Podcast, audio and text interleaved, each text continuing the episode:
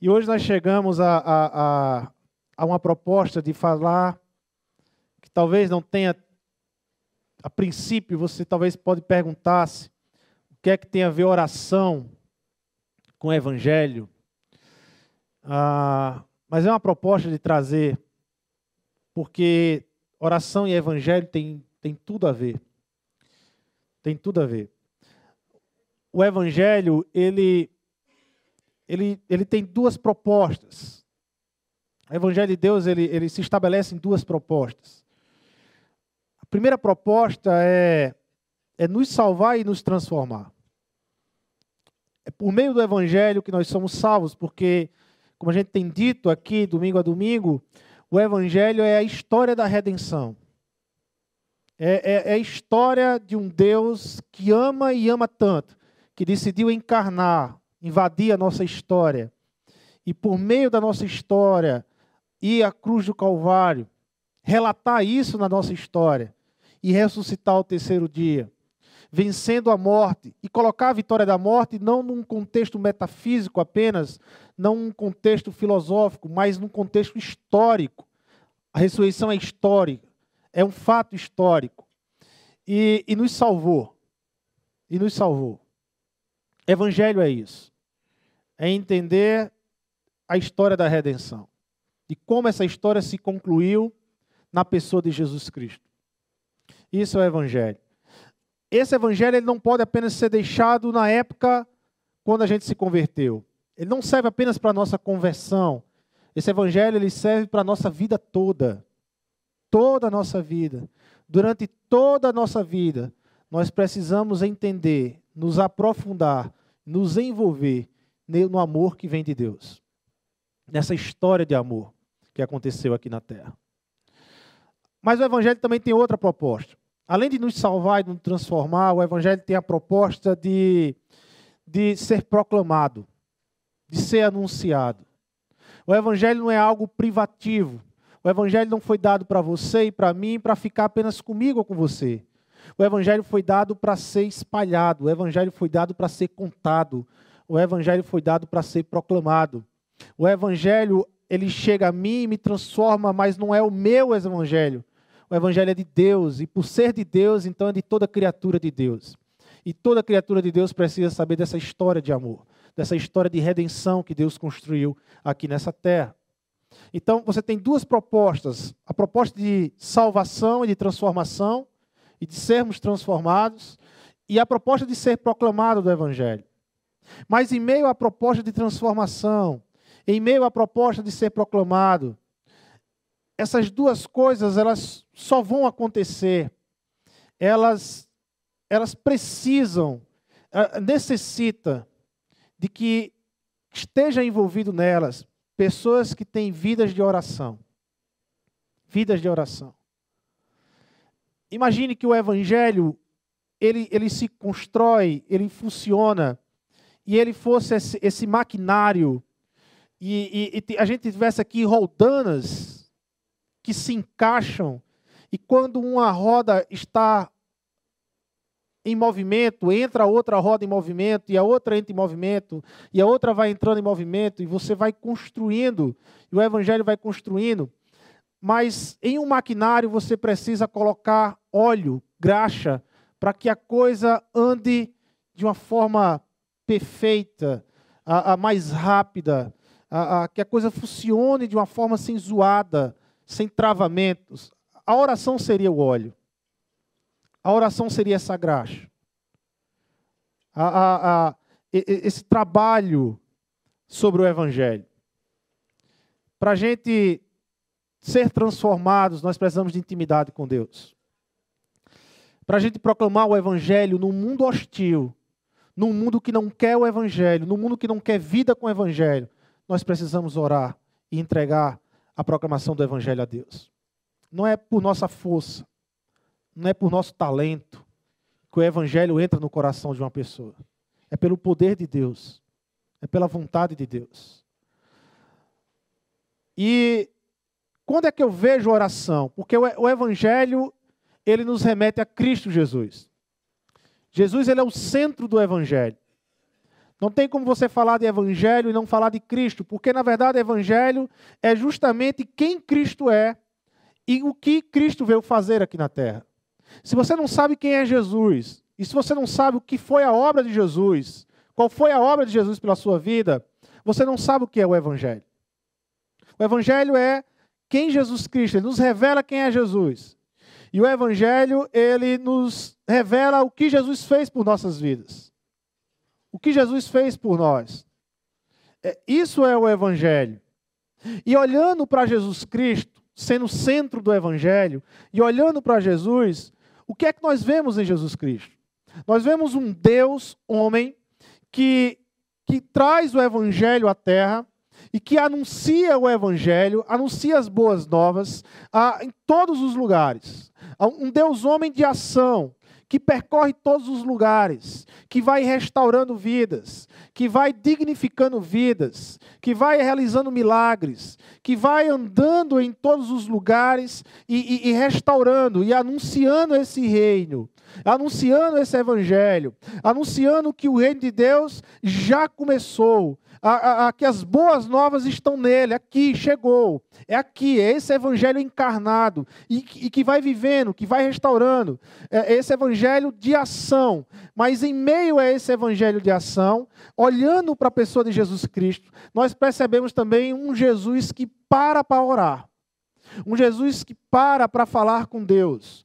Um Jesus que entrega as suas ações a Deus. Um Jesus que entende que tudo está sob o controle de Deus e que, na verdade, tudo que ele vai fazer depende da vontade de Deus e da ação de Deus. Um Jesus que nos ensina a, a, a sermos subordinados a Deus, a, a sermos confiantes no Senhor, a vivermos uma vida de submissão ao Senhor Deus.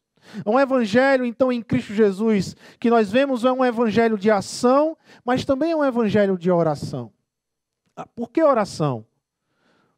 Porque nós não estamos num mundo perfeito.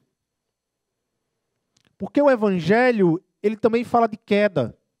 O evangelho fala de um mundo que foi perfeito, mas que o homem caiu e ele deixou de ser perfeito. E nós não vivemos no mundo perfeito. Nós somos chamados para viver o evangelho e a proposta de vida de Deus em meio a um mundo hostil, em meio a um mundo que nos persegue, em meio a um mundo que não compreende essa realidade que vem de Deus e por isso é hostil a essa realidade. E por isso que, como nós falamos domingo passado, a necessidade de nós abrirmos diálogo com o mundo, ao mesmo tempo sem abrirmos mão da essência e do conteúdo do Evangelho. Esse é o grande desafio da igreja. Ah, ah, vivemos nesse tipo de mundo. O próprio Jesus Cristo ele vai dizer: no mundo tereis aflições.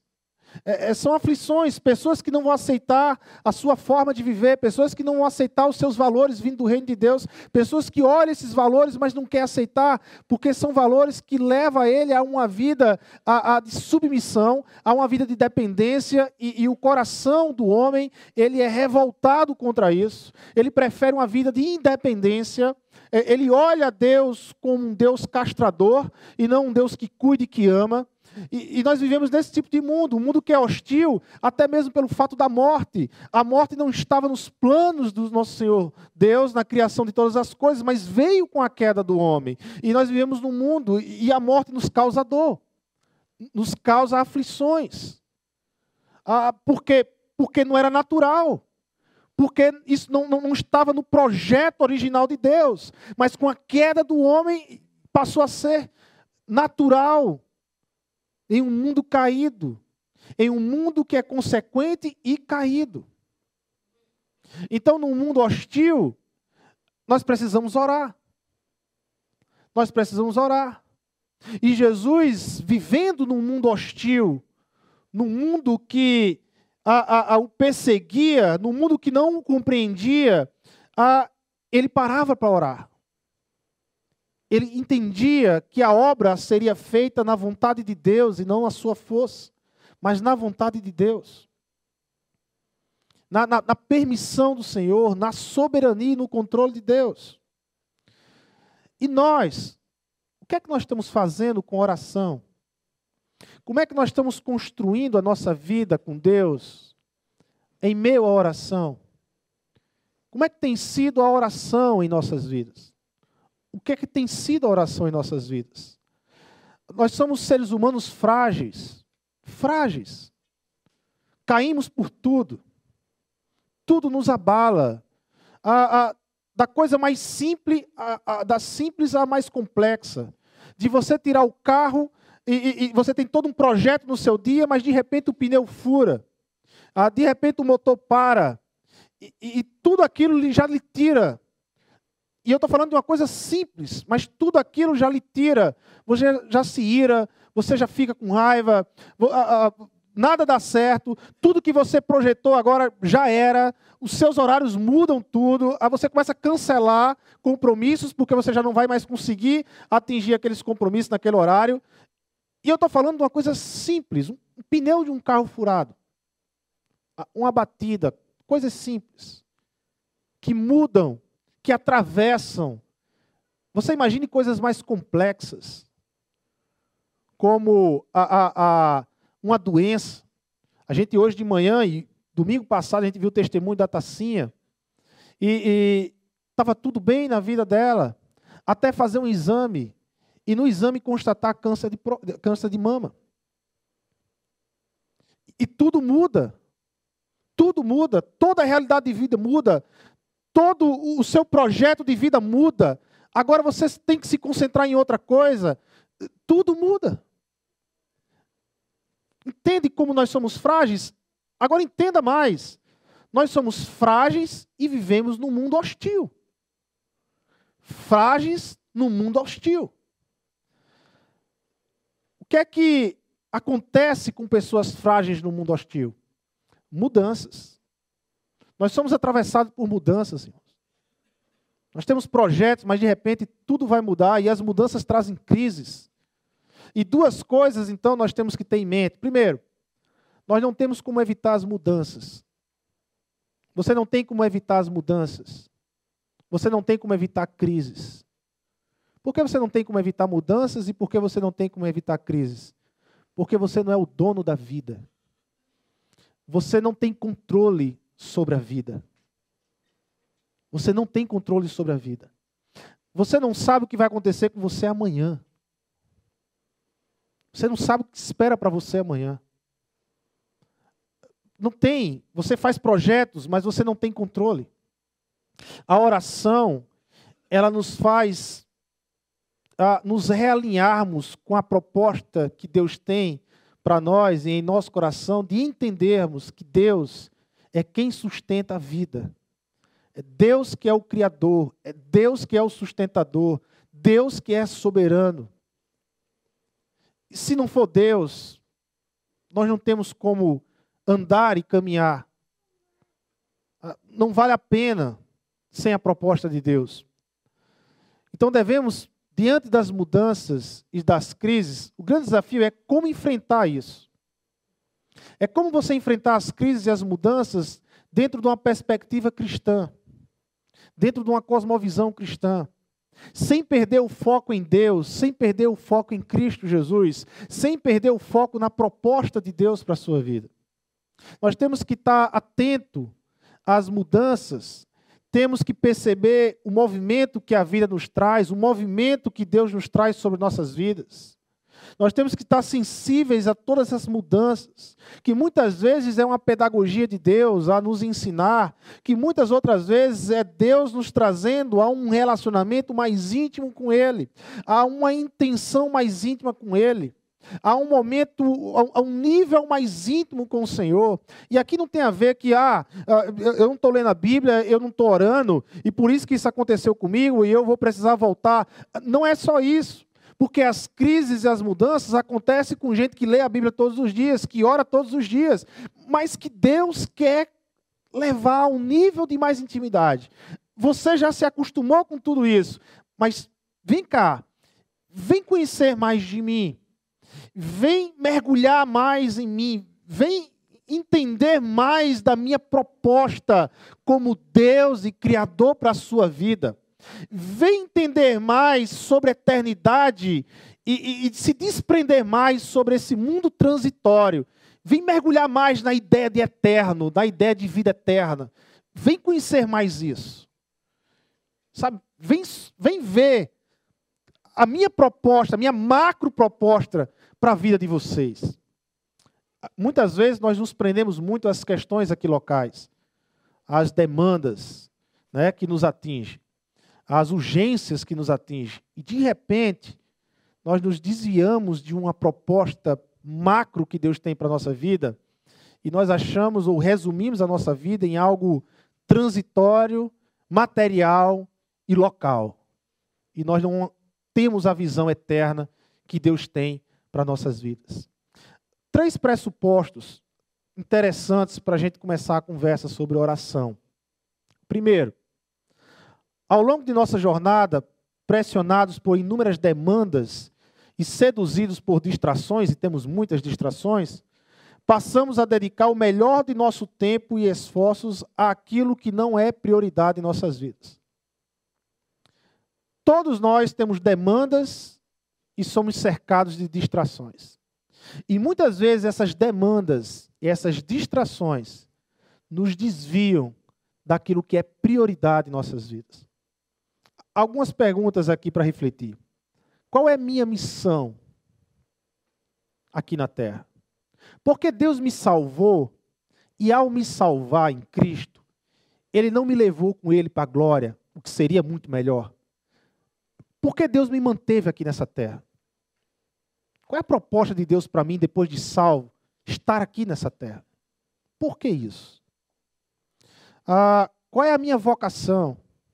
Aquilo que Deus me chamou para ser instrumento de bênção na área do direito, na engenharia, em tantas outras áreas.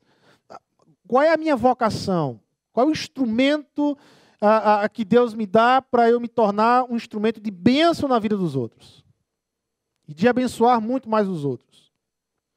O que Deus tem estabelecido neste momento como prioridade em minha vida? Nesse momento, o que é que Deus tem estabelecido como prioridade na sua vida? São seus filhos? Eu percebo que eu estou perdendo os meus filhos. Eu percebo que os meus filhos estão sendo envolvidos por algo que eu preciso priorizar ele. É isso que Deus tem colocado como prioridade.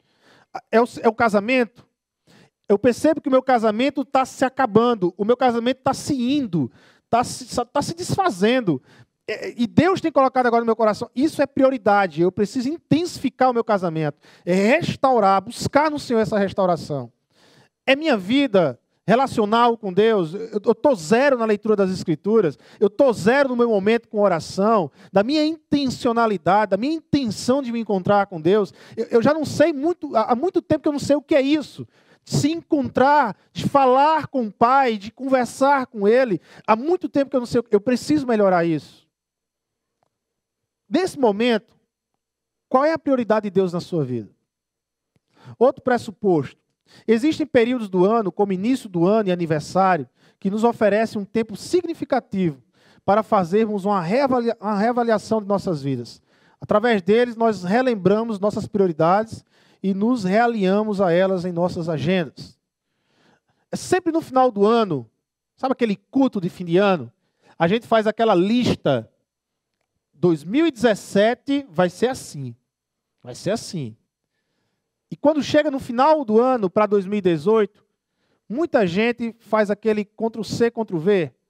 Eu não fiz nada da minha lista, eu só faço repetir a lista. E peço a Deus para começar a cumprir em 2018. Às vezes a gente não para para refletir a nossa caminhada com Deus. Às vezes no aniversário é um tempo bom, é mais um ano na presença de Deus, aniversário. O que é que eu tenho feito com o Senhor? Eu tenho vivido minhas prioridades com Deus? eu, eu tenho vivido as minhas prioridades, é um tempo de reflexão. O que é que Deus quer de mim? Como é que eu tenho vivido isso? Qual é a minha intencionalidade com Deus aqui na terra? Como é que eu tenho vivido esse contato com Deus aqui na terra?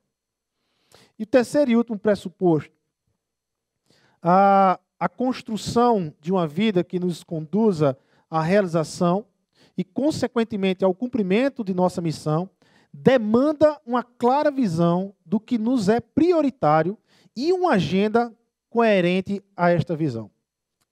Deixa eu falar. Não adianta nada você dizer que sua família é prioridade para você, se na sua agenda semanal não lá a sua família. se você não tem tempo com ela. É só falácia. Não adianta nada eu dizer que Deus é uma prioridade, é uma das prioridades da minha vida, se na minha agenda não tem o meu tempo com Deus. Vira falácia. Quando algo é prioridade, eu busco me concentrar nela, me desenvolver nela. Ah, eu e o Marcos, nós estamos desenvolvendo um ministério chamado Vocação aqui na igreja. Que é a ideia de trabalhar a, a vocação da igreja e tornar essa vocação de ser um canal de bênção em projetos e em outras vidas, em outros projetos. Ah, tanto no PEP como no, Vive Esperança, que são projetos que nós já apoiamos, mas outro projeto, mas a ideia é de trabalhar a nossa vocação em prol e tornar isso um instrumento de bênção de Deus na vida de outras pessoas. Ah, eu tenho que fazer algumas coisas sobre isso. Eu tenho que ler sobre missões, sobre projetos missionários. Eu tenho que sentar com pessoas que têm experiência nessa área. Porque não adianta de nada eu ter isso na minha mente, no meu coração, mas isso não está na minha agenda. Não está na minha proposta de busca e de crescimento diário, semanalmente. C.S. Lewis, ele diz uma frase que é muito interessante. Ele diz assim: Põe as primeiras coisas em primeiro lugar e teremos as segundas a seguir. Põe as segundas coisas em primeiro lugar e perderemos ambas. Diante da, de uma macro, falando de uma macro proposta de Deus para a nossa vida, eu enxergo três relações prioritárias na vida de um cristão. Primeira prioridade na vida de um cristão é o seu relacionamento com Deus. A segunda prioridade da vida um cristão é a sua relação com a família. E a terceira prioridade na vida do cristão é a sua relação com a sua vocação, com a igreja, com o mundo. As três grandes prioridades na vida um cristão. Tire a primeira e coloque ela em segundo e em terceiro, e você vai deturpar as outras duas. Você vai banalizar as outras duas. Primeiro lugar, a minha relação com Deus. Como é que eu ando com Deus? Como é que tem sido a minha caminhada com Deus? A minha família, como é que tem sido o meu tempo com a minha família? Ah, esposo, esposa, filhos, mas aqui nós temos também temos solteiros. Qual é o tempo com seu pai, com a sua mãe, com a sua família? O tempo que você tem dedicado a eles, a ouvir eles, a abençoar eles. E a sua relação com a sua vocação? Quanto você tem sido bênção através? Quanto você tem investido na sua vocação? Quanto você tem crescido? O quanto você tem sido ah, um melhor funcionário? não para se autopromover, mas como instrumento de bênção. Quanto você tem se envolvido na igreja local, na sua comunidade de igreja local, como é que você tem se envolvido, servido, se entregado à comunhão, ao serviço nessa igreja local? E como é que você tem se envolvido com o mundo? Qual é a sua relação com o mundo? É uma relação de influenciar o mundo pelo evangelho ou de ser influenciado pelo mundo? Quem influencia quem na sua relação com o mundo? Você tem influenciado ou é o mundo que tem influenciado você? Eu convido vocês a abrir o Evangelho de Marcos e nós vamos olhar aqui três momentos sobre oração na vida de Jesus Cristo. O Evangelho de Marcos eu ah, escolhi propositalmente. O Evangelho de Marcos é um evangelho curto, é um evangelho de ação. Ah, Marcos escreve para um, uma igreja cristã com uma mente muito romana, muito prática. Não é uma mente aqui helenista, mas é, é, é, é mais lógico a leitura, é uma mente prática, uma mente romana. Então você vai perceber um Jesus de muita ação no Evangelho de Marcos. A, a, de muita ação. E, e, Marcos, então, no meio de tanta ação de Jesus Cristo, Marcos ele desenvolve aqui, ele, ele nos apresenta aqui no seu evangelho três momentos de oração do nosso Senhor Jesus Cristo. Três momentos que Jesus, em meio a, a essa correria de, de, de, de, proclamar o Evangelho, de estar vivendo o Evangelho, de, de parar para orar e reconhecer que nada vem dele, mas tudo vem do Pai tudo vem de Deus, e se não for Deus, não tem como nós proclamarmos o Evangelho. Não tem como nós nem vivermos o Evangelho. Então, qual é a relação de Jesus com a oração aqui? Marcos capítulo 1, verso 35 ao 39. De madrugada, quando ainda estava escuro, Jesus levantou-se, saiu de casa e foi para um lugar deserto, onde ficou orando. Simão e seus companheiros foram procurá-lo. E, ao encontrá-lo, disseram: Todos estão te procurando. Jesus respondeu: Vamos para um outro lugar, para os povoados vizinhos, para que também lá eu pregue. Foi para isso que eu vim. Então ele percorreu toda a Galileia, pregando nas sinagogas e expulsando os demônios. Primeira situação de oração aqui, verso do 35 ao 39 do capítulo 1 de Marcos. Ah, perceba ah, o, o urgencialismo do, do, dos discípulos de Jesus. Perceba o urgencialismo dos apóstolos. Eles chegam, Jesus está orando em um local deserto, e de repente os apóstolos chegam e dizem: Olha, todos estão te procurando. Há, há uma urgência, e o Senhor está aqui parado orando. Há, há, uma demanda, há, uma multidão. Ainda ontem o Senhor realizou milagres, ainda ontem o Senhor curou, libertou pessoas do, da opressão demoníaca, e agora as pessoas estão te procurando, há uma multidão. E, e, e Jesus ele é atravessado por essa urgência, essa pressão sobre ele. Ah, eu, eu, sei que hoje existem muitos executivos que vivem sob pressão, há muita gente que trabalha sob pressão, mas não se compara a demanda de um executivo dos dias de hoje à demanda de Jesus Cristo. A demanda de Jesus era muito maior. Era diária, constante. Ah, não eram encontros ah, pré-agendados, mas eram multidões a demanda de Jesus. E detalhe, detalhe, na época de Jesus não tinha WhatsApp, internet, rede social, nada para resolver. as demandas eram resolvidas tete a tete. se tem uma demanda, alguns quilômetros é a pé. E a coisa era bem mais difícil. Bem mais difícil. E Jesus nos ensina como a gente deve se relacionar com urgencialismo aqui nesse texto. Como a gente deve se relacionar diante das demandas, enquanto nós temos prioridades. Então os discípulos chegaram lá, a, a, o texto, você, tem, você percebe o texto, você tem uma, uma exclamação, é, é, é, algo histérico, é, é, é algo urgente. Todos estão te procurando, Jesus. Aí você percebe no verso 38 uma quebra. No 37 termina com a exclamação. É quase como que os discípulos estão gritando para Jesus. Todos estão te procurando.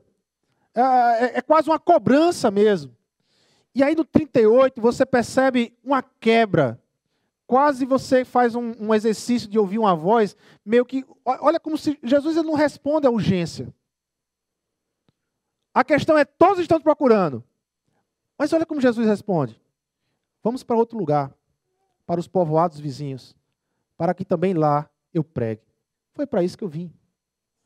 Ah, diante do urgencialismo, Jesus não se envolve com isso. Eu não vim, Pedro, ah, eu não vim, João, eu não vim para ficar realizando milagres, apesar que eu realizo milagres. Apesar que os milagres que Jesus faz são apontamentos, são sinais. Ah, Jesus está dizendo: preste atenção quem eu sou. Eu sou, eu sou o Messias, eu sou o Salvador, eu sou Deus. Ah, eu curei um cego de nascença. Ah, na cultura judaica, só quem pode curar um cego de nascença era Deus, porque ele nasceu assim. E, e, se ele nasceu assim, foi porque Deus quis que ele fosse assim. Então, na cultura judaica, a, a, um cego de nascença, só quem poderia curar era Deus. Mas Jesus cura um cego de nascença. Ah, o que é que Jesus está dizendo para aquele povo naquela cultura? Jesus está dizendo: Eu sou Deus. É, o milagre que Jesus faz não é um milagre pelo milagre, não é a ideia cisense de chamar atenção, mas é um milagre que o aponta como Messias, que o aponta como Deus. Mas não foi para isso que ele veio. Ele veio para pregar as boas novas. Ele veio para dizer que o reino começou, que o reino de Deus chegou. Arrependam-se, porque agora o reino de Deus chegou tenham uma nova perspectiva de vida, olhem a sua vida, se vocês estão olhando a sua vida assim, abram a sua vida, arrependam-se, tenham essa metanoia, é, essa abertura de mente, para enxergar a vida agora não mais na perspectiva de vocês, mas na perspectiva de Deus, o Criador de todas as coisas. Então, Jesus ele tá, é essa a prioridade dele. Ele veio para isso. Ah, mas há uma demanda, há uma multidão. Ah, certamente nessa multidão tinha pessoas doentes, certamente nessa multidão podia ter pessoas endemoniadas, certamente havia necessitados. Mas Jesus diz: vamos para cidades vizinhas que ainda não receberam o evangelho, porque eu vou pregar o evangelho para eles, porque eles não receberam. Porque foi para isso que eu vim. Vocês percebem? Jesus ele tem uma prioridade na vida dele. E as urgências e as demandas não podem impedir a sua prioridade. Um outro texto, lá no meio do Evangelho de Marcos, Marcos 6, 46. Marcos 6, 46. Nós vamos ficar no Evangelho de Marcos. Marcos 6, 46, mais ou menos no meio de Marcos, ah, nós temos um outro texto sobre a oração de Jesus. Partir do 45. Logo em seguida, Jesus insistiu com os discípulos para que entrassem no barco e fosse adiante dele para Betsaida, enquanto ele despedia a multidão. Perceba no texto que Marcos está dizendo que Jesus insistiu. A, ideia é que os discípulos não queriam ir, mas Jesus insiste para eles ir. 46. Tendo despedido a multidão, subiu a um monte para orar. Jesus tinha realizado a multiplicação dos pães, estava lá com seus discípulos, havia aquela euforia da multiplicação dos pães. E aqui eu, eu, eu nunca tinha visto esse texto por esse detalhe, mas aí olhando os três pontos de oração do Evangelho de Marcos, eu, eu percebi a ideia de Jesus. Em Marcos capítulo 1, que nós lemos agora, do 35 ao 39, Jesus foi importunado pelos seus discípulos. Ele estava no tempo dele com o Pai, a, a, adorando ao Senhor, orando, apresentando seus projetos a Deus. Mas de repente chega uma turma que acha que entende Jesus e diz: Olha, todos estão te procurando. Aí aqui, Jesus já está tarimbado, né? E aí ele olha para os seus discípulos e diz: Entra no barco e vão para Betsaida, que eu me encontro com vocês lá. A ideia de Jesus aqui é: eu quero um tempo a sós. E se vocês estiverem aqui, vocês vão ficar trazendo a demanda desse povo que acabou de se alimentar e vai ficar me importunando. E vocês não estão entendendo o porquê da minha vida de oração. Vocês ainda não caíram a ficha o quanto Deus tem um controle de todas as coisas. E vocês vão ficar me trazendo demandas e urgências que não é mais prioridade do que eu falar com Deus. Vão para Betsaida. Eu me encontro com vocês lá. E aí, quando eles foram, eu fico imaginando Jesus, ufa, pronto finalmente só. Agora eu vou orar e ninguém vai me importunar. E ele vai orar. Marcos capítulo 14. Nós temos então terceiro e último relato de Marcos sobre a oração com relação a Jesus. 14, 32, aí nós já estamos no Getsemane. Então foram para um lugar chamado Getsemane. Jesus disse aos seus discípulos: Sente-se aqui enquanto eu vou orar. Há duas coisas que, que eu observo aqui na oração do Getsemane. Aqui no verso 35, indo um pouco mais adiante, prostou-se e orava, para que, se possível, fosse afastada dele daquela hora. E dizia: Aba, Pai, tudo te é possível. Afasta de mim este cálice, contudo, não seja o que eu quero, mas sim o que tu queres. Na oração de Jesus, nós temos aqui duas opções dois momentos na oração de Jesus que eu acho que nos, nos alinha quando oramos. Primeiro momento Jesus, ele apresenta seus planos a Deus e pede a benção de Deus sobre seus planos. Jesus ele apresenta o projeto dele a Deus. Qual é o projeto de Jesus aqui? Eu sei que tudo podes fazer. Então, passa de mim esse cálice. Ah, Passa de mim esse momento da cruz. Porque aqui Jesus sabia que na cruz do Calvário, ele ia sentir algo de Deus que ele nunca tinha sentido na sua vida.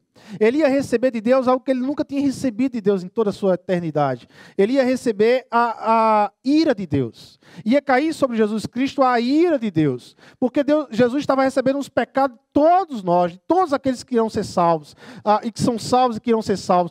Todos os pecados de todos estavam ali. E, e, Jesus, então, ele ia sentir de Deus a sua ira sobre ele na cruz do Calvário. Então, Jesus está pedindo que, de alguma forma, envolve a cruz, faz algo que eu sei que tu podes fazer, que eu não sinta a tua ira, que não venha a tua ira sobre mim. Ah, muda essa forma.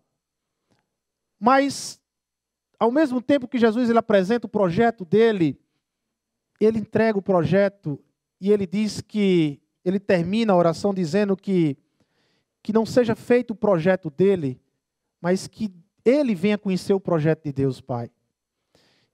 Que o projeto de Deus é melhor, que o projeto de Deus é maior, e que ele venha conhecer esse projeto. É por isso que ele vai dizer: ah, afasta de mim este cálice, contudo não seja o que eu quero, mas sim o que tu queres. Porque Jesus ele termina dizendo: faça o que tu queres e não o que eu quero. Porque Jesus sabia muito bem que a vontade de Deus, como diz o apóstolo Paulo lá em Romanos 12, 2, que a vontade de Deus ela é boa, perfeita e agradável. E está disponível para ser experimentada. Não é a minha vontade, não é a sua vontade. O que é perfeito que é bom e é agradável, sempre vai ser a vontade de Deus. Sempre vai ser a vontade de Deus.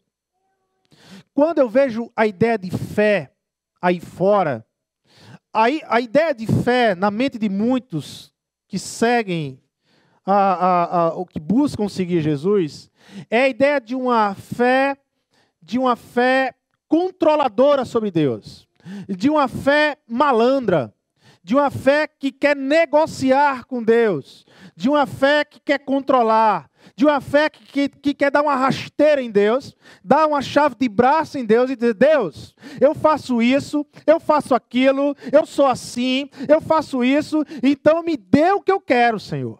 É, é uma fé que quer controlar Deus, é, é uma fé inútil, a, a, a, é ignorante, porque é uma fé que não conhece quem é Deus. Ah, é esse tipo de fé. E às vezes a gente olha para esse tipo de pessoa e diz: ali vai um homem de fé, ah, ali vai uma mulher de fé. Por quê? Porque tudo que ela pede, Deus tem que dar. Porque o que aquela mulher falar, ai de Deus que não dá. Não é essa fé que eu vejo em Jesus Cristo. Quando eu olho para Jesus nessa oração, qual é a fé que eu vejo em Jesus Cristo aqui nessa oração? Qual é a fé que eu creio que Jesus nos ensina aqui? Fé é a nossa capacidade de se entregar ao que Deus quer. É o quanto eu sou capaz de me entregar, de me conformar à vontade de Deus. E de entender que Ele está no controle de todas as coisas. Isso é fé. Voltando para o nosso texto lá em Marcos, capítulo 1, do 35 ao 39, a gente tira algumas lições sobre oração sobre oração. Primeiro, a oração na vida de Jesus, ela nos revela um tempo de intencionalidade e exclusividade.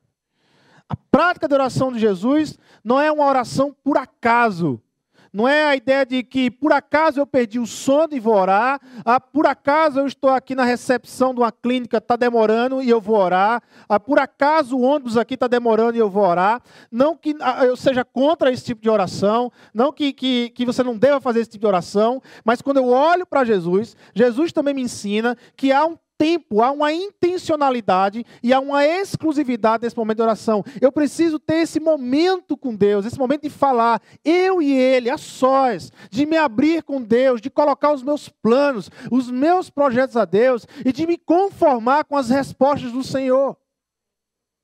Preciso desse tempo. Ah, verso 35, capítulo 1 de Marcos. De madrugada, quando ainda estava escuro, Jesus levantou-se não foi uma insônia. Ah, o, o, texto é muito claro, houve uma intenção. Jesus se levantou, ele se programou, ele se projetou para que naquela hora, naquele tempo, ele acordasse e ele fosse a um lugar deserto. Intencionalidade, hora certa, exclusividade, local deserto. Ele não foi orar no meio de, multi, de, de multidões, ah, ele foi orar num deserto, num local a sós clamando a Deus a sós, falando a Deus a sós. Há um livro muito antigo, chamado, a, a, de um autor chamado Gordon MacDonald, a, um livro chamado Põe em Ordem Seu Mundo Interior. E ele diz algo interessante sobre o jardim do Éden, olhando ali para o Éden. Adão se encontrava com Deus todo final de dia. Todos nós precisamos ter um jardim.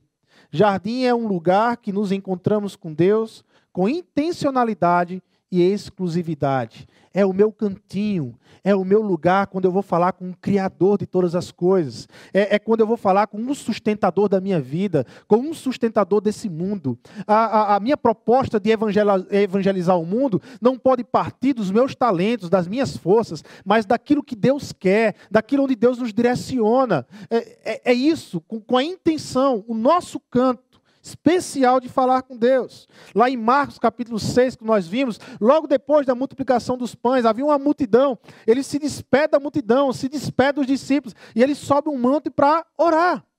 Ele vai a um monte orar com o Senhor, ele vai falar com Deus, o próprio Jesus, o próprio Filho de Deus, falando com o Pai, porque ele entendia que nada poderia fazer se não fosse da vontade de Deus. A oração, quando nós paramos para orar, é a gente estar dizendo para Deus: Deus, eu dependo do Senhor. Se não for o Senhor, eu não faço nada. É por isso que eu falo com o Senhor. Por isso que eu lhe busco, Senhor. Eu peço a sua direção, a sua orientação, o seu sustento. Ah, me usa, Senhor. Porque se o Senhor não me usar, eu não serei instrumento de bênção na vida das pessoas. Me usa.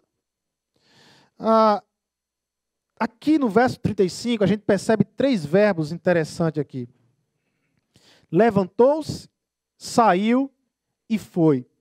Esses três verbos aqui no grego, ele está no auristo grego, que indica ações pontuais e completas.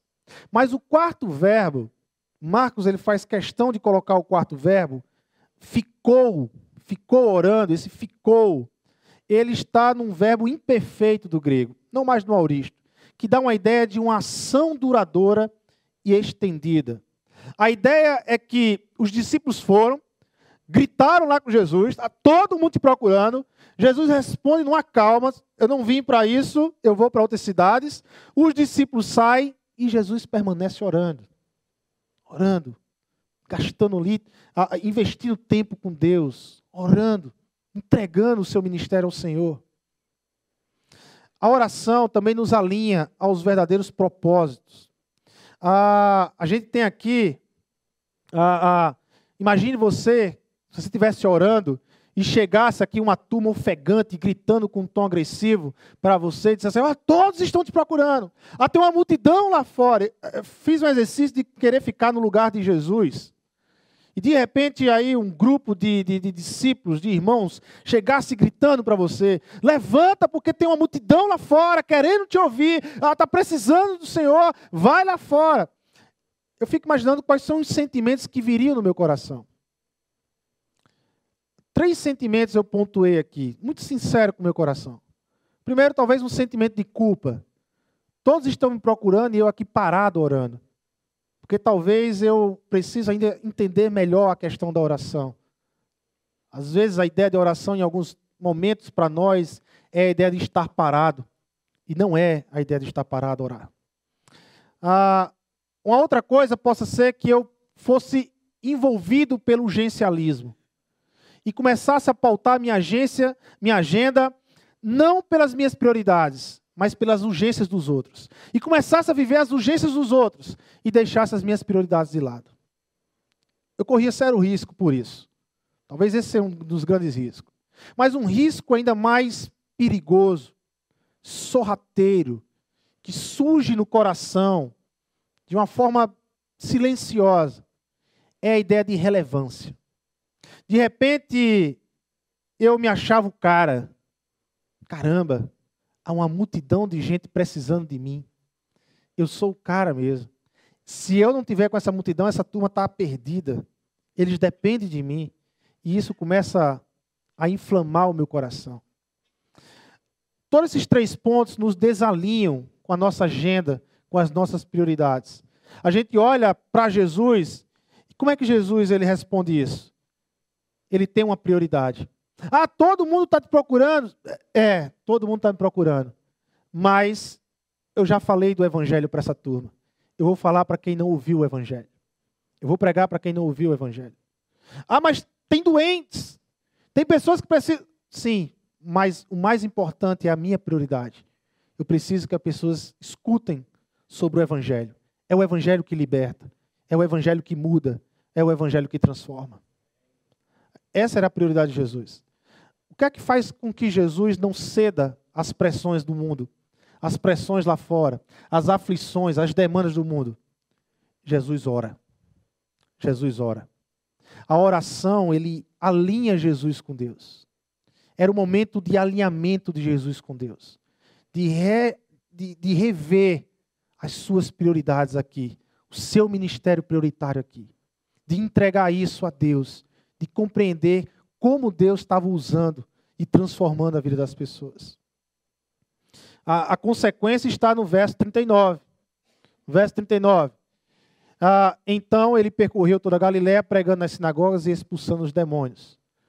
Talvez se ele entrasse nesse urgencialismo, talvez Pedro tivesse alguma intenção de se tornar prefeito na cidade lá e queria resolver as demandas só daquela cidade, mas a, a, Jesus não entra nesse urgencialismo de Pedro, dos apóstolos, e ele vai pregar, e ele saiu pregando nas sinagogas, e saiu expulsando demônios de pessoas em outras cidades que também necessitavam do Evangelho, que também necessitavam de Cristo Jesus. Um outro ponto está no capítulo 14 de Marcos, naquela oração do Getsemane. Você percebe agora um outro momento. Qual é a pressão de Jesus agora? A pressão de Jesus já não são mais os discípulos, não é mais a demanda do povo. A pressão de Jesus agora é na alma. Jesus diz o texto que a minha alma está profundamente triste, numa tristeza mortal. Fique aqui e vigie. A grande pressão agora é interior. Às vezes a gente tem medo de dizer que Jesus teve medo, mas o texto é claro: Jesus foi acometido na sua alma de um pavor, de um medo, de passar pelo momento da cruz, de vivenciar aquele momento na cruz de vivenciar aquele momento da cruz. E naquela toda aquela pressão, qual foi a a forma que Jesus encarou aquela pressão? Ele foi orar. Ele foi falar com o Pai. Ele foi entregar o seu projeto a Deus. Mas ele diz assim: "Contudo, não seja feito o que eu quero, mas o que tu queres." A oração, ela tem o poder de nos realinharmos aos projetos de Deus. Aos projetos de Deus. Qual foi a resposta de Deus para a oração de Jesus no Getsemane? Vocês lembram? Qual foi a resposta de Deus para a oração de Jesus no Getsemane? Qual foi as consequências daquela oração de Jesus no Getsemane? Jesus foi preso, espancado, morto na cruz do Calvário. Mas a resposta não para por aí. A gente tem que entender que a vontade de Deus ela é boa, perfeita e ela é agradável.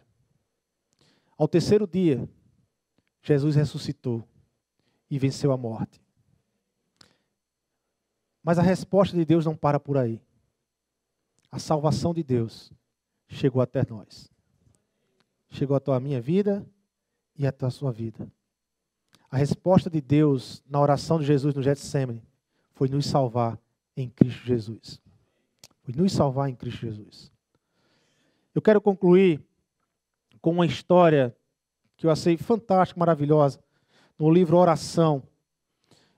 Ela faz alguma diferença? Do Filipe Yance. Filipe Yance ele conta uma história interessante de um safari que ele participou, que ele fez. Yancey fala que em determinado momento desse safari, o seu guia Lawrence estava um pouco perturbado por causa do motorista que estava impaciente. Então, de repente, Lawrence levantou a mão, indicando que viu algo. Pediu para o motorista dar ré e voltar até uns arbustos próximos e começou a falar de algo que marcou o coração de Yancey. Ele começou a falar de umas plantas que estavam próximas a esse arbusto. E o Lawrence disse o seguinte: essa é a acácia chorona. Ela é muito importante para o meu povo. Ele então contou que os brancos importavam trabalhadores negros de países vizinhos para trabalhar em minas de ouro. Era uma tarefa perigosa, trabalhavam sob temperaturas extremamente elevadas, temperaturas que só se encontravam em desertos escaldantes. Trabalhavam todo dia no subsolo, quase 5 quilômetros de profundidade. Desferiam picaretas sobre as rochas, que de tão quentes que estavam, não se podia tocá-las sem luvas. Não recebiam cartas, pois a maioria eram de famílias analfabetas. Não tinham calendário nem relógios. À noite, no dormitório, cercado pelos arames farpados, jogavam cartas e conversavam cada um sobre o seu lugarzinho, sobre a sua família, para matar a saudade de um pouco. Depois dormiam para encarar mais um dia igual, exaustivo, todos os dias. Eles ficavam com suas famílias apenas duas semanas durante o ano. Disse Laurence, no Natal. E a Cássia Chorona floresce justamente no início de dezembro. Então eles olhavam para essas plantas e quando as via florescer, aquilo enchia o coração deles de esperança. Eles iam voltar a ver as famílias dele. Estava perto de ver os filhos, de ver a esposa, de ver a família novamente. Eu creio que muitas vezes em nosso dia a dia, nós nos enchemos de técnicas, de conteúdos, de conhecimentos, para enfrentar e encarar o nosso dia a dia. E nos esquecemos que, em meio a técnicas e a conhecimento, nós precisamos entender e viver sobre a dependência de Deus. Sobre a dependência de Deus. É o grande problema é que quando eu sigo esses caminhos idealistas, eu acabo muitas vezes deixando Deus de lado. Deus já não é mais minha prioridade, mas está em terceiro, quarto ou quinto plano na minha caminhada. Precisamos de indicadores como as acácias choronas, que nos lembrem de um outro mundo lá fora, que nos lembrem de um Deus que sustenta todas as coisas, que nos lembre de um Deus que mantém todas as coisas, que nos lembre de um Deus que já preparou todas as coisas. Nós dependemos de Deus. Em meio às crises, nós precisamos lembrar, em meio às nossas crises, nós precisamos compreender que nós dependemos de Deus, do sustento de Deus, da ação de Deus, que nada sem Deus vale a pena. Nada sem Deus vale a pena. Mas tudo com Deus vale a pena. Todas as crises, todas as lutas, todas as dificuldades da vida, mas com Deus, com Deus, não é o fim. Porque Ele nos enche de esperança e nos faz enxergar para aquilo que Ele já preparou para nós. A oração é como a caça chorando para nós. Nós precisamos daquele momento, daquele tempo, diariamente, para nos realinharmos novamente com Deus. Voltarmos a nos sintonizarmos com Deus. A, a, a, a definir novamente as nossas prioridades. E jogar de fora aquilo que está supérfluo. Ou deixar de lado aquilo que está supérfluo. Eu deixo aqui três perguntas para reflexão sobre a nossa caminhada de oração. Não pense que as perguntas foram só para vocês. Para mim, é que durante essa semana eu lutei com essas três perguntas. Primeiro, sua agenda demonstra alinhamento com suas prioridades? Olha para sua agenda. Ela realmente demonstra alinhamento com o que é prioritário na sua vida? Segundo, a prática da oração tem feito parte de sua agenda, relembrando e mantendo sua vida no que é prioritário? Você tem tido prática de oração? Não é aquela oração corrida, é aquele momento especial. Sabe? Sabe aquele momento que o coração bate mais forte? Que você fica, sabe, desejoso Está chegando a hora. Está chegando a hora. Eu vou falar com o Pai. Está chegando o meu tempo. É o meu momento. É eu e Ele. É eu e o Criador. Sabe? É eu e aquele que salvou a minha vida. Está chegando a hora. Eu vou falar com Ele hoje. É com Ele que eu vou falar. É com Ele que eu vou abrir meu coração. Você deseja por isso. Teu coração arde por isso. Você fica, sabe, feito um menino apaixonado quando está aguardando a namorada chegar ou quando está chegando. É assim que você se sente com Deus. O seu tempo de falar com Ele, de se expressar com Ele. Ah, Senhor, tu me sustenta, Senhor. E como é bom falar com o Senhor. Terceiro e último ponto. Quão intencional e exclusivo tem sido em sua vida o tempo dedicado à prática de oração? Você tem tido esse momento? Vamos orar, irmãos. Reflita sobre isso seriamente na sua vida. Vamos orar. Senhor Deus e Pai, nós queremos te agradecer, Senhor. Te agradecer por tua bondade, por tua misericórdia. Te agradecer, Senhor, pelo evangelho que chegou até nós e que nos revelou o teu amor, Senhor que nós não vivemos uma vida sem perceber o teu amor, sem ser percebido pelo teu amor. E nós te agradecemos por isso, Senhor.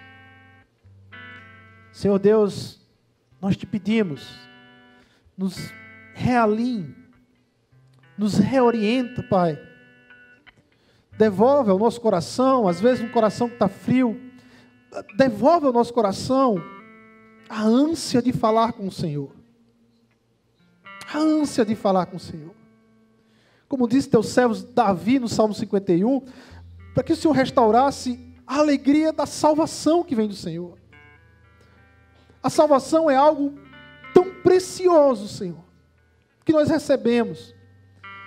Mas algumas vezes, Senhor, entre as urgências, as demandas, o entretenimento, nós nos perdemos em meio a tudo isso e o nosso coração não arde mais pela salvação. Restaure em nós isso, Senhor. Nos realinha. Restaure em nossas vidas o nosso tempo diário de falar com o Senhor, Pai. Porque hoje, aqui, nesse momento, nós entendemos e nos declaramos ao Senhor: Tu és o nosso sustentador, o nosso Deus, a qual nós adoramos não pelo que o Senhor faz sobre nossa vida, mas nós te adoramos, Senhor, pelo que tu és. Tu és Deus, nosso Deus. E nós somos gratos a isso. Nós somos gratos, nós nos entregamos ao Senhor e nós entendemos, Deus, que nada, nada da nossa vida vale a pena sem o Senhor. Sem o Senhor. Muito obrigado, Senhor. É em teu nome, Jesus, que nós oramos e te agradecemos. Amém, amém, amém, irmãos. Vamos ficar de pé. E vamos cantar esse louvor, meu. Eu sinto verdadeiro espanto no meu coração em constatar que o Evangelho já mudou. Quem ontem era servo agora acha-se Senhor e diz a Deus como ele tem que ser. Mas o verdadeiro Evangelho exalta a Deus. Ele é tão claro como a água que eu bebi. e não se negocia sua essência e poder. Se camuflado a excelência perderá. O Evangelho é o que desvenda aos nossos olhos e diz amar todo nó que já se fez Porém, ninguém será liberto sem que clame, arrependido aos pés de Cristo, o Rei dos Reis.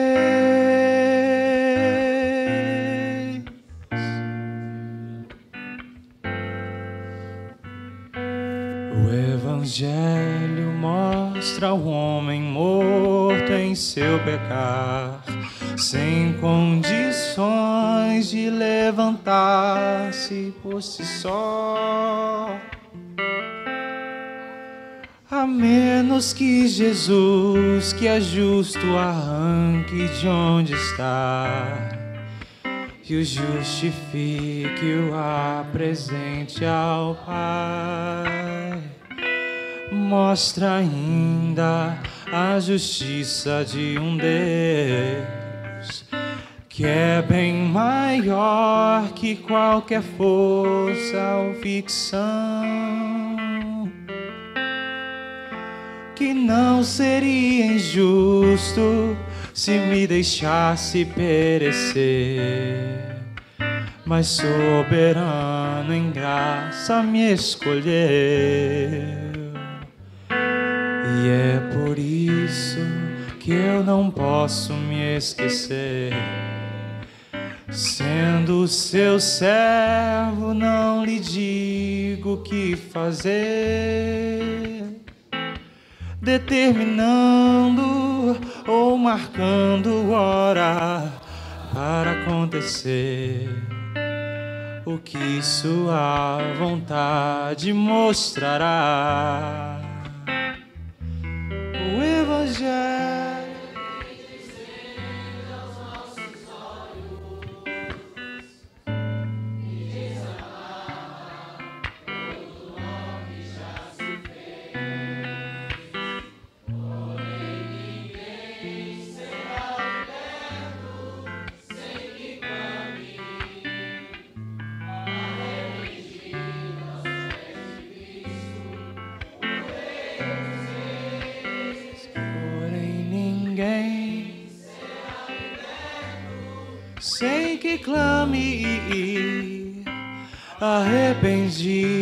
Aos pés de Cristo, o Rei dos Reis.